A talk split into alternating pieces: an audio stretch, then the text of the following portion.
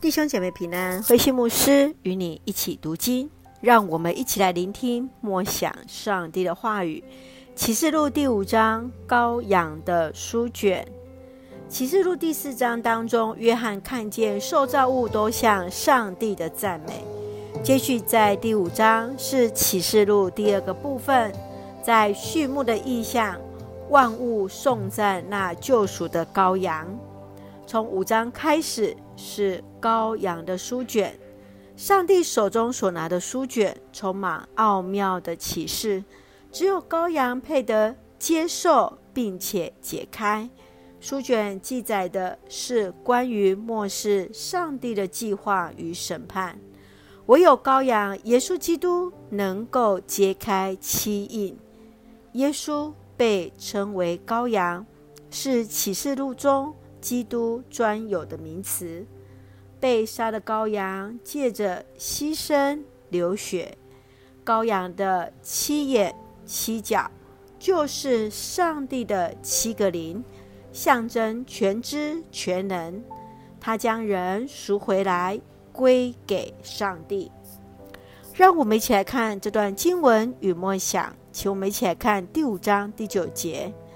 他们唱着一首新歌，唯有你配接受那书卷，揭开上面的印，因为你曾被杀，由于你的牺牲流血，你从各部落、各语言、各民族、各国家把人赎回来，归给上帝。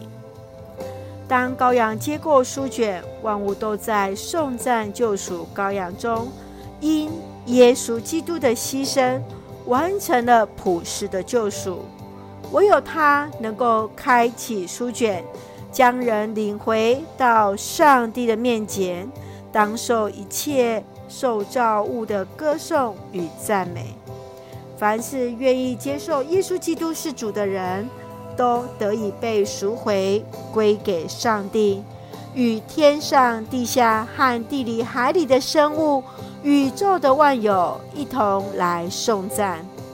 愿颂赞、尊贵、荣耀和权柄，都归于那坐在宝座上那位和羔羊，世世无穷。亲爱的弟兄姐妹。你所认识的基督与羔羊有什么样的关系呢？你会如何向人分享与颂赞耶稣基督的受难、死亡与复活？圣愿主来帮助我们，真是更来认识爱我们的主耶稣基督。